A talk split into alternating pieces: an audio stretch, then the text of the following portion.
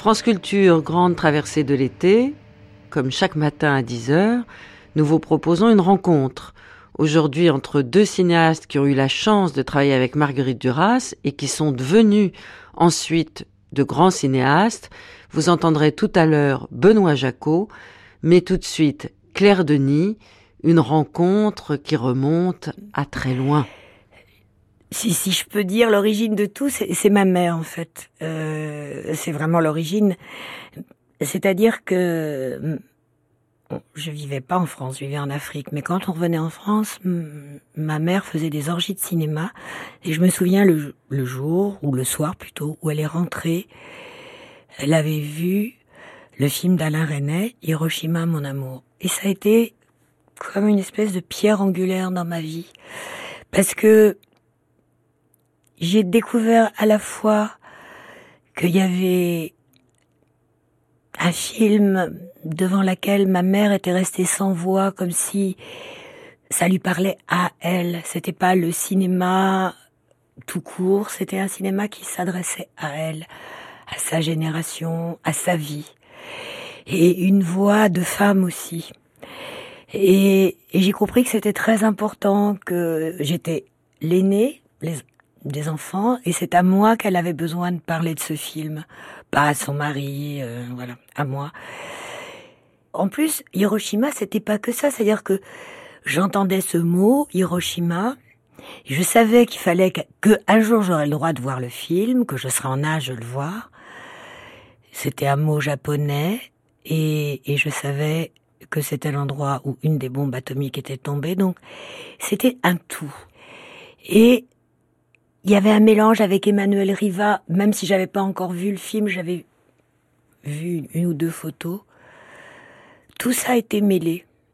Ce qui fait que quand j'ai vu le film, j'étais complètement euh, ralliée à cette cause. C'est comme si le film, c'était le, rituel de passage pour, pour être euh, une femme de son temps. Même, même si c'était ma mère qui m'y avait amené, au fond. Dans la mesure où, à la limite, je pouvais penser que la route de ma mère serait pas la mienne, mais quand même, ça oui. Et après, j'ai lu, et beaucoup plus tard, la vie a fait que j'ai croisé Marguerite Duras sans la rencontrer, parce que j'en avais très peur, parce que je connaissais un, homme avec qui je vivais à l'époque, et puis des amis, connaissaient Marguerite Duras parce qu'ils travaillaient ou avaient travaillé avec elle. Et j'avais l'impression que c'était une élite, que ceux qui avaient pris des repas à Naufle ou qui disaient Marguerite et pas Marguerite Duras, c'était un cercle et que du coup, comme beaucoup gens timides, je suis aussi orgueilleuse, donc je voulais absolument pas la connaître. Et quand on me disait, mais si vient, elle sera là, je disais, ben, non. D'abord parce que c'était Marguerite, pour moi c'était Marguerite Duras. Et puis, un jour, quand même, nos routes se sont croisées grâce à une jeune femme qui était monteuse et avec qui je travaillais et qui était une amie de Marguerite Duras et qui m'a carrément mis, euh, j'allais dire dans ses pattes, mais mais j'avais, j'étais phobique, je voulais pas la connaître, je voulais pas faire partie de ce cercle euh, d'initiés. Et je pense que Marguerite Duras était forcément comme une menthe religieuse avec des super antennes. Elle a vu que j'étais recroquevillée. Et donc, instantanément, je crois qu'elle je l'ai intéressée à cause de ça, et qu'elle m'a quasiment obligée à l'aimer, euh, à l'adorer. C'est-à-dire qu'elle m'a, séduite, parce qu'elle voyait que j'étais en admiration, mais que j'avais peur de l'aimer. Donc elle, elle, elle a tout fait pour que je l'aime aussi, en tant que Marguerite, et pas seulement cinéaste, écrivain. Voilà. Et elle a, et alors à ce moment-là, tout en reculant pour ne pas faire partie des initiés, ben, j'étais séduite. Mais je voulais être séduite à ma manière, je voulais pas être séduite comme les autres. Et elle l'a compris. Parce qu'elle a mis un nom sur moi, elle a dit, toi et moi, on, on a grandi là-bas, on, alors, et, elle savait très bien que ça allait marcher très, enfin, il suffisait qu'elle dise ça pour que je sois, euh, que je ronronne comme un chat, ou, vous voyez, c'était incroyable, quoi, comme elle sentait ces choses-là. Elle appuyait toujours sur ce bouton qui faisait que, avec moi, ça marchait tout le temps. Elle parlait d'exil et tout ça. J'avais jamais même osé poser ce mot-là sur, sur ma condition. je lui disais, mais Marguerite, quand même, non, moi j'ai eu beaucoup de chance. Elle me dit, oui, mais maintenant, tu souffres. Ça, c'était extraordinaire quand même. Et puis elle a, je crois que Marguerite Duras, j'ai continué, enfin là c'est Marguerite plutôt, je l'ai pas connue assez pour connaître beaucoup d'elle, y compris peut-être des choses dures et brutales que d'autres ont connues. J'ai connu que, que la séduction. Par exemple, sa façon de faire les repas. Comment elle cuisinait, comment elle parlait de la cuisine. Comment elle allait regarder quand elle dînait chez mon amie Dominique, comment elle allait soulever les couvercles pour voir comment elle faisait cuire les légumes et Comment elle s'intéressait à tout ça Comment elle s'intéressait à la vie privée aussi Comment elle voulait absolument savoir avec qui on couchait ou, ou plus ou... Et du reste, parfois elle appelait la nuit. Elle n'avait pas vraiment d'excuses. Elle posait une question, mais c'est juste pour savoir si était, si j'étais seule ou s'il y avait quelqu'un. Bon, mais ça c'est l'anecdote au fond. Parce qu'en réalité, je crois que Marguerite Duras, l'écrivain, la metteuse en scène de théâtre, la, cinéaste, c'est quand même celle qui est qui compte et c'est à elle que je pense finalement celle qui soulevait les couverts dans la cuisine. J'essaye de pas trop la garder en tête pour pas devenir. Euh, je préfère l'admirer. Je, je veux pas trop me dire que je l'ai connu, quoi, là, voilà. Parce que c'est, pas, je l'ai pas assez connu pour le dire. Mais vous êtes devenu cinéaste à partir du moment où vous avez osé euh, nous donner euh, votre enfance africaine. Elle, elle a vécu aussi son enfance et son adolescence euh, dans une autre colonie qui s'appelait l'Indochine. Est-ce que vous pensez, comme elle, que cela constitue un autre rapport au monde qui est définitif? Sûrement, mais ce qui m'a toujours frappé dans ce que me disait Marguerite Duras, les rares fois où je l'ai entendu me parler de son enfance et de ou de mon enfance, c'est alors pour moi elle en parlait pas comme une femme des colonies, des ex-colonies, mais surtout elle parlait comme une femme, c'est-à-dire qu'elle avait un... Tout était vu à travers son regard à elle, et je me disais, ah ben oui, c'est ça, être une femme. C'est, c'est penser comme ça, voir comme ça. Je pensais pas ça de Simone de Beauvoir, par exemple. Il y a, il y a la, la façon de ressentir, de, d'évoquer des détails du climat, de la moiteur, n'était jamais exotique. Elle était impérieuse. Il, fallait la reconnaître instantanément. C'était pas euh, Conrad, hein, c'était c'était quelque chose de d'interne à, à sa à son petit corps de femme parce que c'était un petit corps. Donc il y avait aucun héroïsme dans ces ex-colonies à elle. Pourtant il y avait l'héroïsme de sa mère qu'elle a raconté tellement, puis le, sien aussi, mais elle, je pense que elle, elle parlait en femme. C'est pour ça que Hiroshima, mon amour, cette idée de, de réunir euh, les deux, cette guerre, enfin c'est Hiroshima et Nevers, le soldat allemand et, et l'homme japonais. Ils sont réunis par cette femme. C'est comme j'ai l'impression au fond de moi, déjà adolescente, quand j'ai vu le film, je le pensais, seule une femme peut réunir ces deux hommes-là dans son amour. C'est pas un trajet masculin. Et, et ça a été plus fort pour moi que l'exil. J'ai trouvé au contraire qu'elle remettait à sa juste place. Marguerite, en plus, il me semble, disait toujours des choses péremptoires sur la politique. Il fallait parler politique avec Marguerite. On pouvait pas quelqu'un qui ne s'intéresse, qui disait oh moi je m'en fous, ça m'intéresse pas de ça.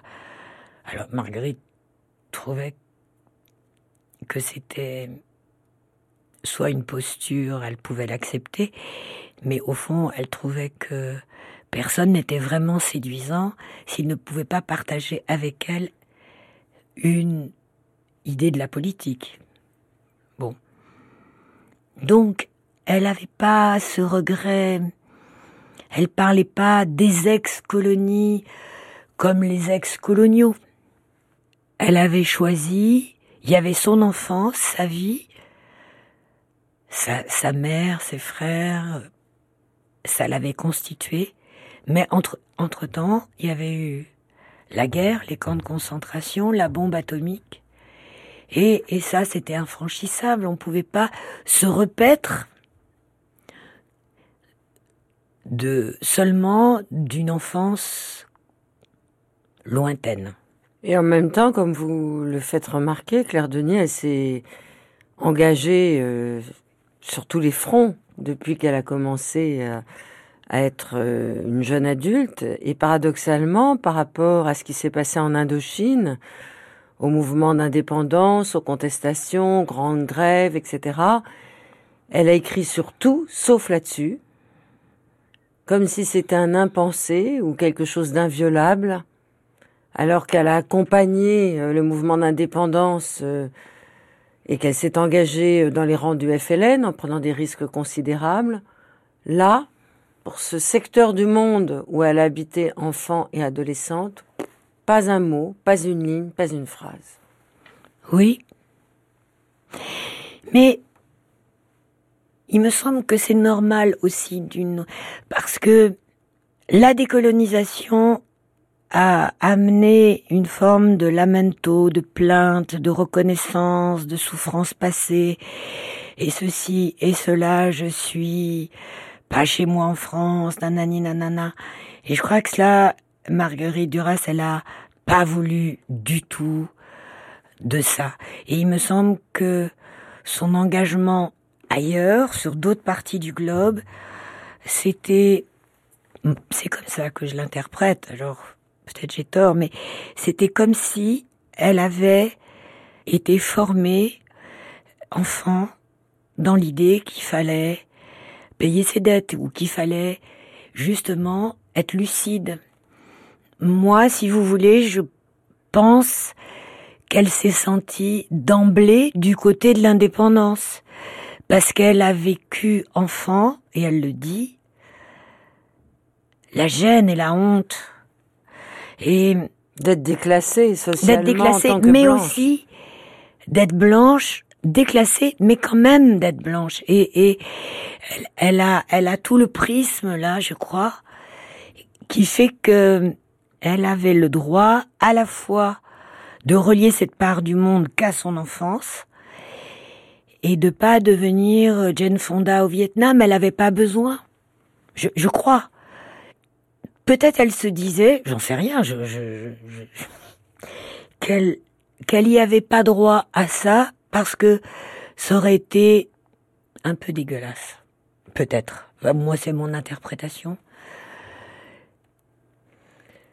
Mais vous, vous avez à voir avec Marguerite Duras notamment dans la mesure où vous avez travaillé au, au plus profond de vous-même, dans ce que Marguerite Duras appelait elle-même le puits noir, c'est-à-dire que vous avez eu le courage d'aller euh, à l'intérieur d'une terra incognita pour pouvoir en faire un matériau artistique qui sera votre premier film, comment euh, l'enfance peut construire un territoire imaginaire qui va pouvoir être transmissible à nous tous?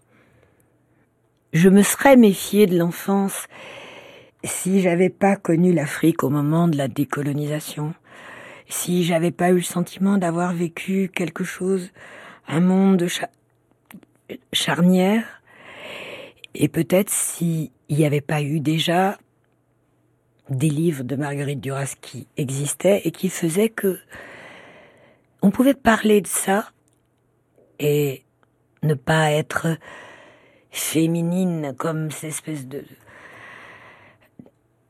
tout ce qu'elle a dit sur son enfance, sur sa mère, sur le barrage, sur le cinéma où elle allait avec ses frères, tous, tous. Je me souviens de cette pièce de théâtre qu'elle a joué au théâtre.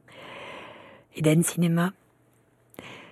Tout ça me paraît d'une telle puissance qui, c'est pas évocateur d'un passé, c'est évocateur d'une nature, ce que c'est qu'être une fille et pas un garçon. Et ça s'ancre là-dedans. Et, et, et, son encre, en effet, son puits noir, comme vous dites, bon, ben, c'est son enfance, mais, mais c'est pour dessiner les contours. Je dis pas femme-homme, ça commence fille-garçon, il me semble quand on lit ces livres. Il faut déjà dire ça.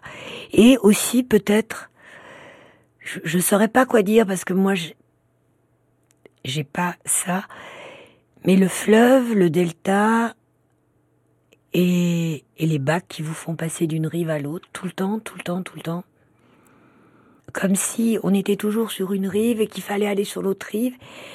Et que c'est dans ce passage, qu'arrive un homme, la plupart du temps, qui n'est pas du même monde, mais qui est désirable et qui désire aussi. Alors ça. Et qui a de l'argent.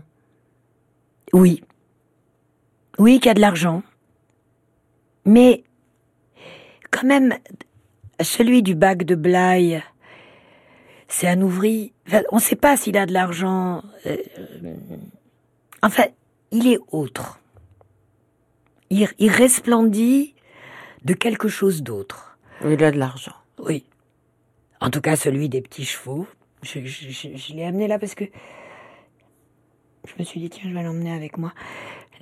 Avec son beau bateau à moteur. Euh, on sent que n'y a pas besoin de dire qu'il a de l'argent puisqu'il a ce bateau.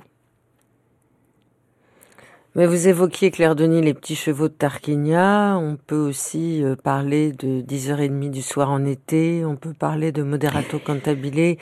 Il y a toute une partie de l'œuvre de Marguerite Duras, euh, beaucoup moins connue, mais ô combien magnifique, et qui s'alimente effectivement à la fiction pure. Oui. Et non pas euh, un moteur d'écriture qui s'inscrirait dans la remémoration de son propre vécu. Non, mais oui, je suis d'accord avec vous. Je, me pose des questions quand même sur euh, le ce fleuve. Moi, moi, j'ai pas vraiment un fleuve dans ma vie. Et, en fait, je me suis aperçue que j'avais les fleuves de Marguerite Duras et que du coup, j'ai plus jamais. Si, peut-être comme tous les enfants, j'ai dû avoir l'Orénoque ou l'Amazone, mais mais et le Nil peut-être parce que c'est presque des fleuves qu'on offre aux enfants quand ils sont petits, mais, mais le fleuve adulte, c'est ce fleuve, ce delta, qui n'existe que par que par Marguerite Duras. Je sais qu'il existe.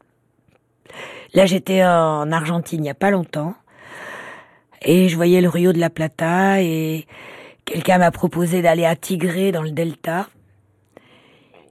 Je l'ai fait parce que je pensais à Marguerite Duras. Et je me disais, bah voilà, tiens, je vais voir un autre fleuve. Enfin bon. C'est drôle un delta au fond. C'est comme un, c'est comme une bouche, c'est comme, le fleuve entraîne quelque chose. Je sais pas. Je pense qu'un fleuve, ça compte énormément que Marguerite Duras a su l'exprimer ô combien d'une autre manière que Faulkner, qui en a fait un, un génie, un tyran. Non.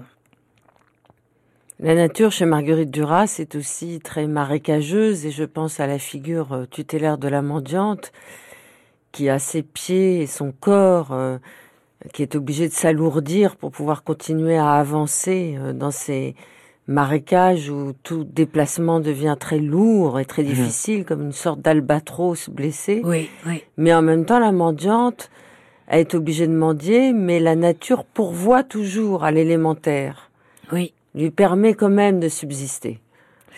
Oui. Peut-être parce qu'elle, euh, elle, elle a ce courage de traverser physiquement euh, la mangrove, enfin, ce qui est repoussant quand même. Moi, j'ai, j'ai, j'ai peur de la mangrove, vraiment. J'aime pas les deltas. Ils me font peur. J'ai toujours l'impression que ce mélange de terre et de mer n'est pas du tout. Et, c'est pas seulement les sables mouvants. Il y a, quelque chose qui me terrifie dans cette bouche. En tant que cinéaste, comment vous vivez, comment vous jugez, comment vous comprenez le ou les cinémas de Marguerite Duras?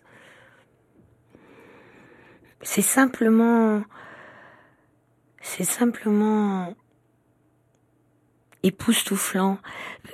Parce que, en, fait, la première fois que j'ai vu un film réalisé par Marguerite Duras, puis un deuxième, puis un troisième, il y avait quand même ce petit écran.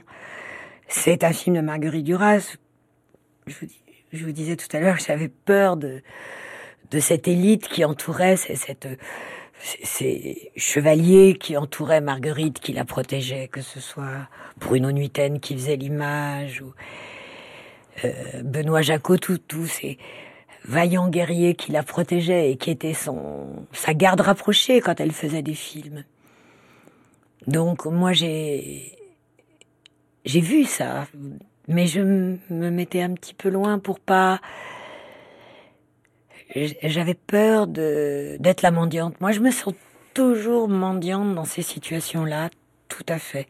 Donc je j'avais tellement peur qu'on dit oh la mendiante, la mendiante de cinéma. Donc je regardais et je me disais toujours mais comment est-ce possible que ça me plaise autant et que ce soit si simplement évident et bien euh, et, magnifique et que je, que je comprenne. Enfin non, mais c'est idiot, mais c'est vrai. Je, je, pensais que j'allais être euh, recalée, moi, vous voyez, en bonne mendiante. Parce que la garde rapprochée, évidemment, euh, était sourcilleuse de pas laisser euh, vulgariser trop le cinéma de Marguerite, donc tu n'as jamais été vraiment populaire ni au non, parade. Mais en même temps, c'était chic. Oui, mais mais quand même, c'est des films. oui, mais on peut l'aimer très facilement, sans que ce soit. Moi, oui. Ça me plaît comme. Euh, par exemple, euh, quand j'ai lu le. Un, jour, elle est venue dans la salle de montage où je travaillais avec Dominique Auvray, nous donner une version du sa version du scénario pour l'amant. Elle voulait qu'on parle du scénario parce qu'elle disait je sais que je suis fatiguée mais je vais quand même faire le film et, et c'était un film, c'était écrit pour le cinéma, c'était facile. Et elle disait mais vous pourriez m'aider. Et on avait envie de dire oh bah oui c'est tellement simple. Et je crois qu'il y a quelque chose de très accessible dans Marguerite, elle est pragmatique, c'est comme la cuisine. Et dans ces films, il y a aussi quelque chose de pragmatique. Il n'y a pas beaucoup d'argent, bon, bah, on va tourner euh, dans le bois de Boulogne. Euh, il n'y a pas ceci, bah, on fait comme ça. Je sais pas. Moi, j'ai, si je peux raconter une anecdote, pas parce que j'aime les anecdotes, mais qui est belle, c'est que j'étais assistante d'un film pour un projet de film de Jacques Rivette et hum, Marie et Julien qui l'a fait des années et des années après. Et donc on a commencé à tourner. Et toute l'équipe, il y avait Leslie Caron qui jouait la femme, et l'homme c'était Albert Finet. Et juste au moment de rentrer dans la maison d'Albert Finet, après avoir tourné à peine, Jacques Rivette a eu, est tombé malade gravement. Et tout s'est arrêté. Et je me souviens, on était dans cette maison à Saint-Mandé. Et notre producteur, euh, il n'y avait pas de portable à l'époque, mais il a téléphoné sur le décor, il a dit que personne ne bouge, j'arrive. Et il est arrivé, il a ouvert la portière de sa voiture et Marguerite est descendue de la voiture. Elle a mis ses lunettes comme ça. Elle avait le, il y avait Jacques, Jacques n'avait pas vraiment de scénario, on avait une espèce de feuille de route, disons. Et elle a dit, mais voilà, une équipe, de la pellicule, un décor, on va continuer. Et on a été horrifiés. On a dit non. Ah non, non, non. Sans nous. Et bien des années après, je me suis dit, mais quelle, quelle connerie, comme on a été bête. On aurait dû dire oui, parce que elle, elle spoliait personne. Elle aidait Stéphane à pas faire faillite. Et tout d'un coup, petit, ce petit sentiment de pas trahir, d'être fidèle, c'était minable. Parce qu'en même temps, on n'aurait pas trahi du tout. Jacques, elle aurait raconté une autre histoire avec les mêmes acteurs, je, pense. Hein. Et je pense que Jacques lui-même a dû le penser. Il a dû dire ce qu'ils sont bêtes, ces techniciens quand même. C'est vrai. Elle adorait, je crois, les équipes de cinéma. Être sur le terrain avec des beaux jeunes gens, séduisants, des acteurs ou des actrices beaux. C'était parce que, franchement, elle parle tellement bien de l'écriture. Je crois qu'il y a ce tout petit texte là, la pute de la côte normande, qui est tellement extraordinaire quand elle, ce qu'elle doit faire pour écrire. Déjà ce titre extra, extraordinaire. Mais vous voulez dire que le cinéma, c'était euh, la perfusion sanguine après la séparation d'avec le monde. beau d'être en plein air comme elle aimait bien le bord de la mer, marcher. Tout d'un coup, il y avait quelque chose de physique. Et c'est une femme qui a besoin, qui a besoin que, que, que des choses soient physiques. Et puis il y a les repas. Il y a une vie qui s'organise autour d'un tournage. C'est pas si égoïste que ça. C'est pas si prétentieux que ça non plus au fond. Marguerite Duras, elle savait très bien gérer un budget de film. Donc il y avait une forme de...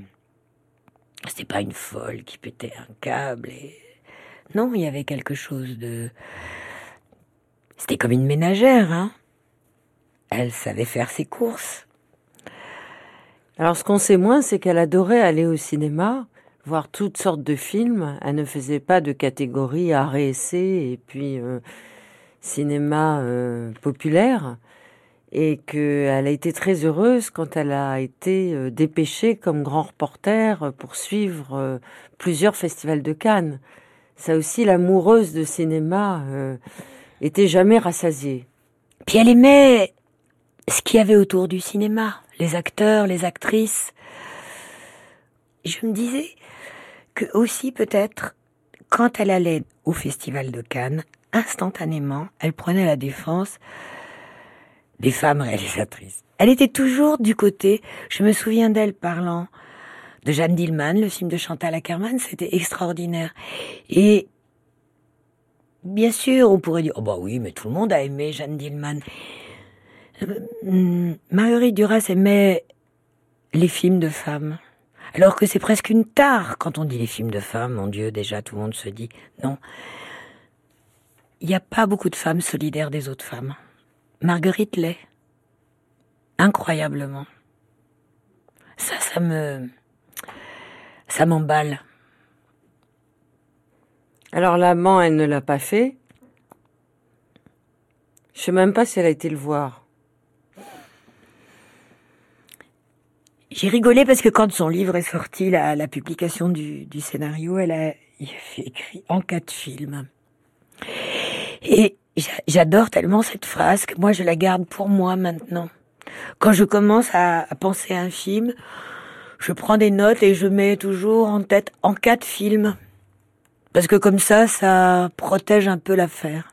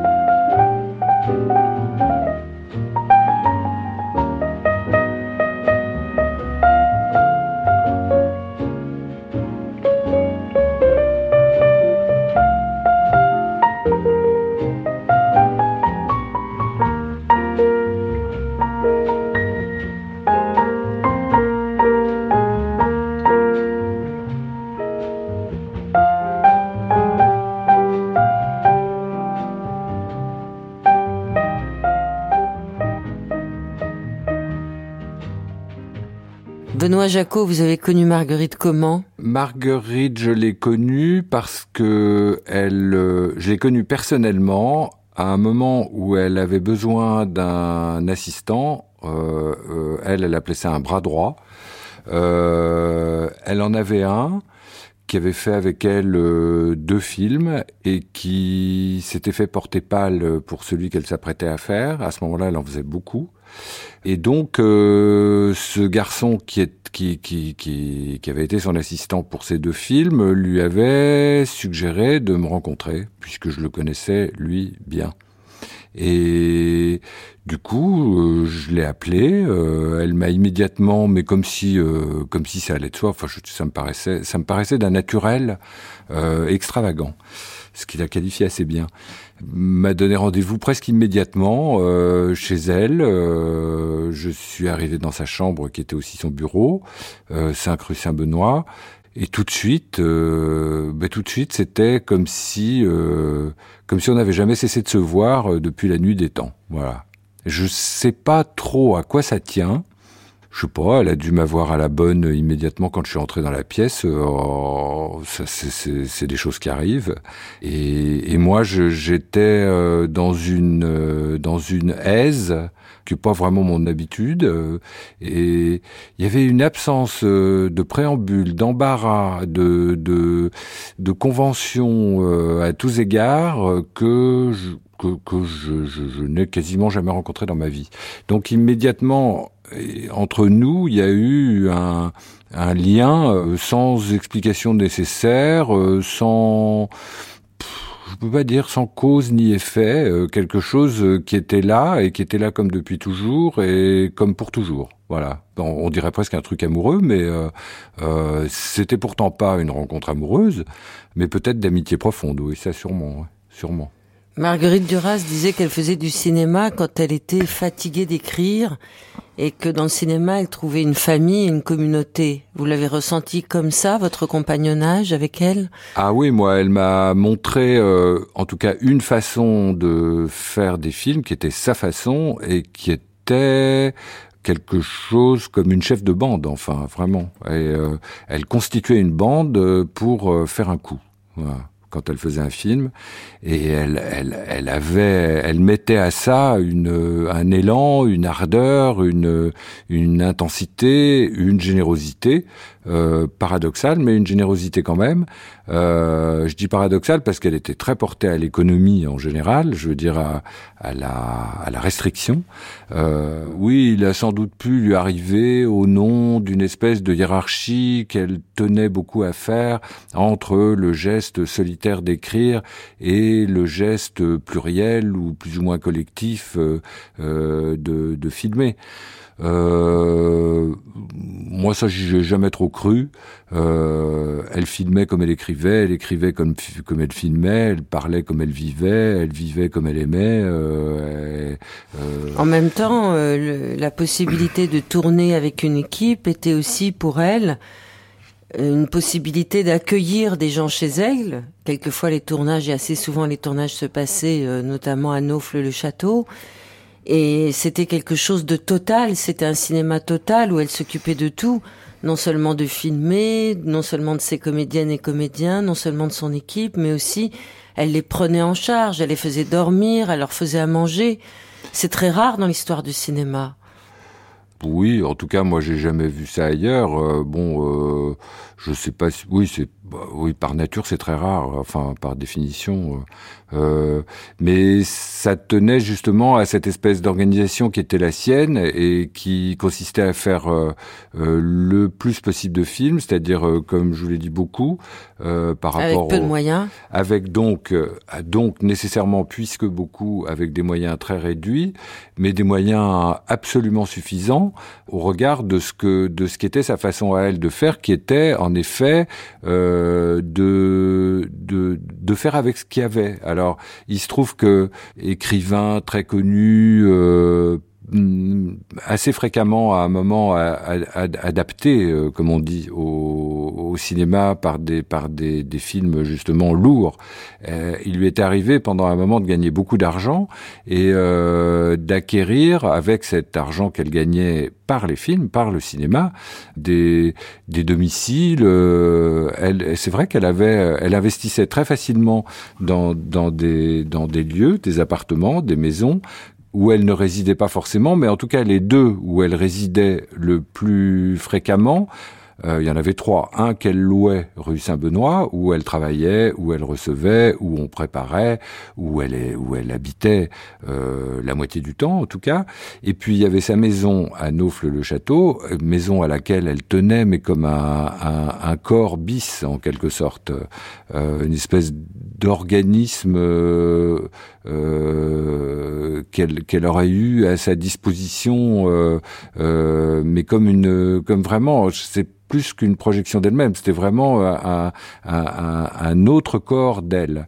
Et euh, et elle, elle, elle transformait euh, pour ses films la plupart du temps, en effet, cette maison en une sorte de, de studio global, à savoir, comme vous le disiez, qu'on y tournait, mais qu'on y habitait aussi, qu'on y mangeait, euh, qu'on y passait tout le temps du tournage, qui était plus réduit que, que, que l'ordinaire des temps de tournage, euh, beaucoup plus réduit, euh, très condensé. Euh, on tournait en trois semaines, mais tout le monde était là et et, tout le monde s'occupait d'un peu tout. Voilà, il y avait il y avait une division du travail qui était très établie. En tout cas, moi, à partir du moment où je me suis occupé de ces films, je l'ai établi parce que je savais très bien que c'était une condition euh, euh, d'efficacité et de, voilà que pour arriver aux effets qu'elle voulait obtenir, il fallait que les choses soient euh, organisées de telle sorte que la machine fonctionne. Donc chacun faisait ce qu'il avait à faire, mais dans une espèce de d'organisation commune euh, qui tenait à l'unicité du lieu de tournage, du lieu d'habitation, du lieu de, vie pendant le tournage. Alors ça se passait à Nauf la plupart du temps, mais ça pouvait aussi se passer à Trouville. Voilà. Alors on tournait à Trouville, aux Roches Noires, euh, si elle avait besoin d'extérieur, euh, en général, s'il y avait du large, les, les, films où il y avait du large, on allait à Trouville. Les films confinés entre entre quatre murs, on allait à Naufle. Voilà. Comment se déroulait un tournage? Est-ce qu'elle arrivait avec un scénario entièrement bouclé, contrairement au monde du théâtre où jusqu'au dernier moment elle pouvait reprendre les répliques des comédiens? Non, elle arrivait avec un. Mais d'ailleurs, il y avait un lien entre entre les films et les livres qui était préétabli. Elle savait toujours d'avance qu'un film dont elle écrivait le scénario, euh, enfin qu'un film, en tout cas, qu'elle mettait en chantier, allait devenir euh, quelque temps après un livre. Euh, c'est pour ça que je, je, je, je dis qu'il n'y a pas de, il n'y a pas cette espèce de, de, de hiérarchie euh, elle, à laquelle elle tenait. Bon, mais pourquoi pas Mais qui pour moi est un peu fantasmatique parce qu'il y avait une sorte de, de de tronc commun entre livre et film qui faisait que euh, euh, bon ça pouvait commencer par un livre et devenir un film mais à cette époque-là où moi je, je, je travaillais avec elle c'était d'abord un film parce que elle avait, elle avait une propension à ça, un besoin de ça, probablement, un besoin en effet de cette vie-là, et ça devenait un livre ensuite. Voilà, tous les films euh, auxquels j'ai participé sont, sont devenus des, des livres. Elle n'a jamais appris le cinéma Bon, ça s'apprend pas de toute façon. Alors ça, au moins, j'ai, j'ai, j'ai, moi, par contre, j'ai appris avec elle euh, un, un, tas de choses que je n'avais pas apprises euh, euh avec d'autres qui sont qui étaient des, des cinéastes ultra euh, professionnels et reconnus comme euh, cinéastes, qui étaient d'ailleurs éventuellement, j'ai travaillé avec de très bons cinéastes, mais qui travaillaient selon une sorte de loi qui en fait était à l'époque une convention, une, façon de faire les films, enfin un protocole, le protocole cinéma, et c'était ce dont elle se moquait beaucoup. Voilà. Et elle euh, avait ce, ce geste euh, euh dont elle savait que aussi bien euh, Bruno Nuiten que moi, que, que d'autres qui étaient autour d'elle, on, on l'entendait avec un... On était très jeunes, hein, on avait 20 ans. On entendait ça avec une... Avec, ça, ça, répondait exactement au vœu qui était le nôtre à ce moment-là, c'est-à-dire la liberté de, de... Voilà, faire des films, c'est possible. Qu'on nous raconte pas d'histoire. Euh, si on veut faire un film, euh, si on le veut, si, au-delà du vouloir, si on le désire réellement, euh, rien ne tient. On fait le film. Voilà. D'ailleurs. Moi, je, à ce moment-là, je devais avoir 24-25 ans. Euh, je, je, travaillais, comme on dit, dans le cinéma depuis que j'avais 17 ou 18 ans. J'avais travaillé avec, je sais pas, des gros, des films énormes, des films américains, euh, des films de Marcel Carnet, de Roger Vadim, des choses comme ça. N'empêche que je ne me mettais pas, je ne m'étais jamais mis jusque-là dans la position d'y aller moi c'est-à-dire de, de, me jeter à l'eau, de, de, faire mon film. Il a suffi que je travaille avec Marguerite pendant deux ans, je fasse avec elle euh, quatre films, je crois, euh, pour que chez elle, en plus à Naufle, j'écrive euh, le, le, scénario de mon premier film et que je le fasse immédiatement. Voilà. C'est elle qui vous a permis de trouver en vous la force d'être cinéaste. Non, cinéaste, je l'étais parce que sinon je ne le serais pas devenu, mais de, de réaliser, euh, d'avérer, d'authentifier et de, de, de passer à l'acte. Voilà, on appelle ça passer à l'acte. Et le passage à l'acte chez Marguerite, c'est quelque chose de très important. Le virtuel, euh, le l'hypothétique chez Marguerite, ça, ça, ça, ça, ça tenait pas. C'est curieux d'ailleurs euh, à ce point-là. C'est vraiment quelqu'un euh, pour qui les causes n'avaient d'intérêt qu'une fois les effets réalisés. Voilà. Elle, elle perdait pas, elle était pas pour un sou. Elle perdait pas des heures, des jours, des mois, des années à, se demander pourquoi ceci, pourquoi cela. Elle se demandait immédiatement euh, comment arriver le plus possible euh, là où son désir lui faisait miroiter quelque chose de vrai. Voilà. Cela veut dire qu'elle a partagé avec vous, alors que vous étiez très jeune, euh, beaucoup de choses et qu'elle vous a vous étiez non seulement son bras droit, mais son complice. Qu'elle se mettait pas dans la position du cinéaste qui sait tout et qui veut tout faire selon son propre désir. Bon, elle, c'est plutôt moi qui me mettais dans une position qui lui plaisait, qui était euh, d'écoute, euh, d'amitié indéfectible et de complicité euh, absolue. Euh, voilà, et à partir de et de, de, de, de très très grande confiance. Donc euh, et puis aussi de, partage euh, de certaines perspectives à l'égard du monde, je dirais, euh, qui, qui, qui nous liait de toute façon. Et puis Marguerite, moi je le vois, j'ai maintenant l'âge qu'elle avait quand quand je l'ai connue. Donc je vois comment on, on peut, homme ou femme, avoir de l'appétit pour quelqu'un, homme ou femme d'ailleurs, qui vient vers vous et qui vous demande de, de, de l'aider à passer euh, le, guet euh, qu'il faut passer pour, euh, pour passer à l'acte, justement. Mais voilà, c'est, c'est, il y a quelque chose comme ça que je reconnais maintenant et qui était sans doute son attitude à elle, vraiment. Vous étiez à son service, vous aviez pas l'impression qu'elle vous cannibalisait? Ah non, mais pas du tout. Alors là, de toute façon, ça c'est histoire de trucs là, de, de, de servitude. Si c'est de la servitude, c'est très volontaire, hein, parce que euh, je, je, non, j'ai jamais eu le sentiment. De... En plus, Marguerite euh, euh, ne prétendait pas, juste, y justement, elle, elle, son, son idée du cinéma euh, comme euh, une espèce de sous-écriture ou de sous-art, etc que pourtant elle pratiquait avec un, un, un, délice euh, non dissimulé, faisait que euh, ce qui était de l'ordre du, du, du, geste cinématographique spécifique, si je puis dire, elle, elle me le laissait je, je, je faisais, c'est-à-dire que les, les, places de caméra, les objectifs, les focales, euh, la, la euh, comment découper une scène, comment on allait organiser euh, telles ou telles choses, et même les déplacements des, des interprètes ou leur voilà, elle, elle, elle, la plupart du temps, elle me laissait. Ah, elle se gardait quoi? Le tempo, le Mais elle se gardait tout. La, la, le, le, ce qui est justement ce qui était la, la vérité de la chose, c'est-à-dire euh, sa, sa présence à elle, sa voix à elle, qui, qui, qui dirigeait tout ça et qui disposait tout ça. Après, le mode de disposition de tout ça, il, s'agissait de l'entendre et d'une certaine façon de le traduire, voilà, aux autres. C'est un travail de traducteur. C'était pas un travail de, de, de, il fallait traduire la langue du race en langue cinéma.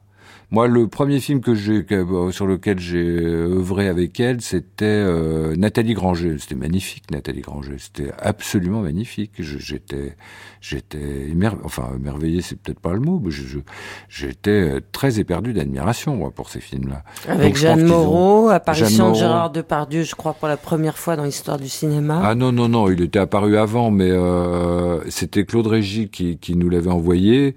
Puis moi, je le connaissais déjà d'avant, mais euh, il, il, a, c'était pas la première fois qu'on le voyait au cinéma, mais il avait une scène avec les deux femmes qui était absolument formidable. Et puis après, bah il y, y en a d'autres que, que, que, que j'ai beaucoup aimé. India Song, évidemment, c'est un très très beau film. Les films qu'elle a fait à partir de India Song, euh, genre euh, comment son nom de Venise dans Calcutta, ça c'est quand même très beau. Le Navire Night. Alors le Navire Night, c'est un dialogue entre Marguerite et moi. Voilà.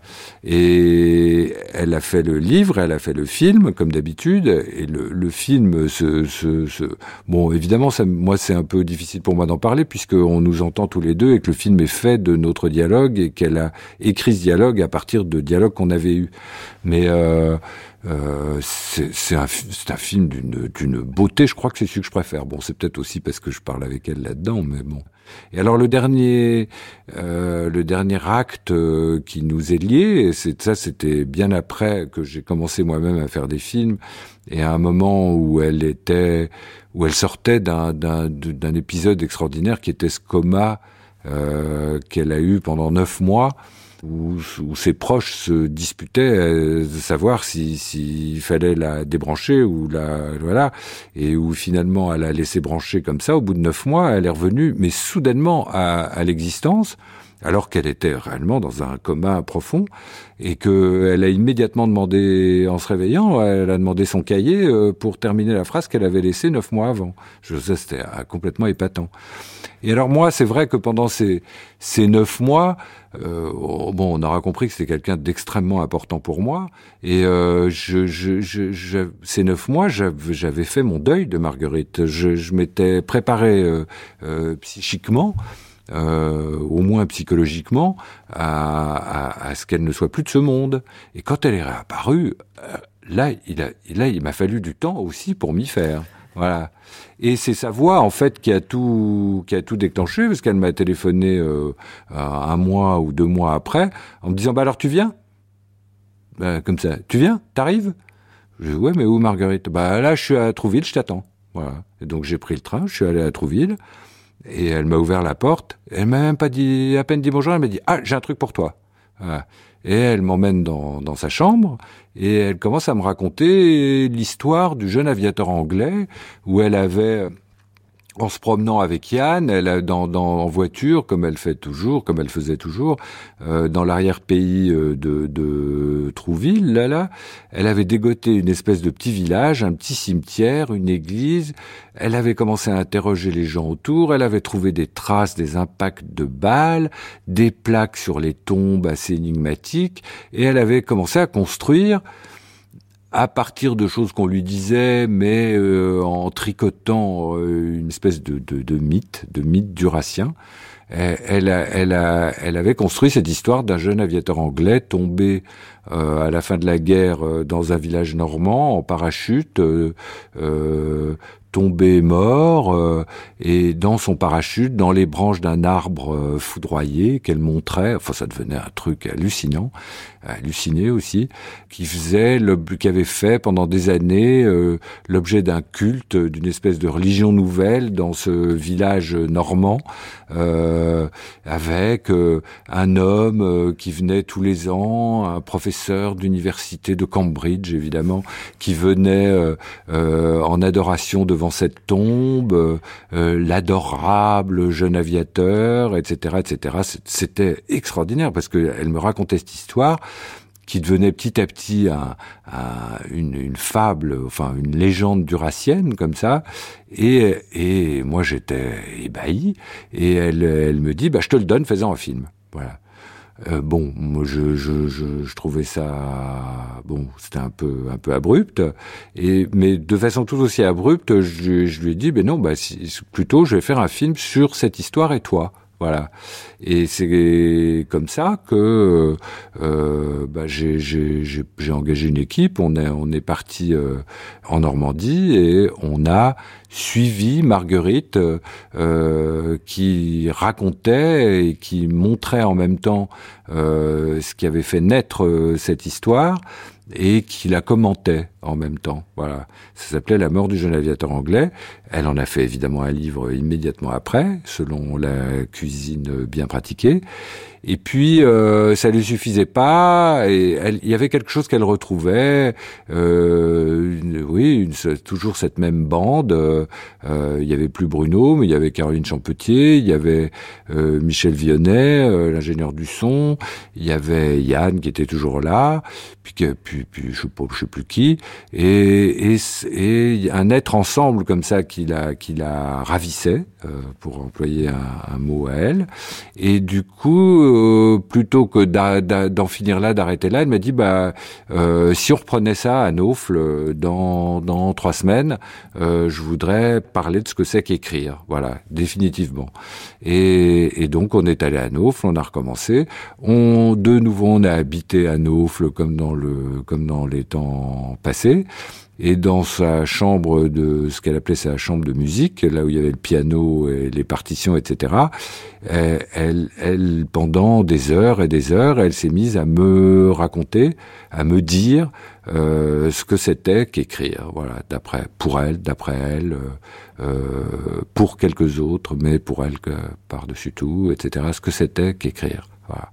Et alors c'est devenu ces deux films qui sont un peu testamentaires parce que c'était finalement très peu de temps avant qu'elle meure et euh, qui sont devenus euh, euh, La mort du jeune aviateur anglais à écrire, les deux films qui ont été qui ont fait deux textes dans un volume. Voilà. Voilà. Vous ne trouvez pas, Benoît Jacot, qu'au fur et à mesure que Marguerite Duras fait des films, elle fait des films de plus en plus épurés, où il y a de plus en plus de noir, où il y a moins, de moins en moins d'images Ouais. Non, c'est vrai, ouais, ouais. Ouais.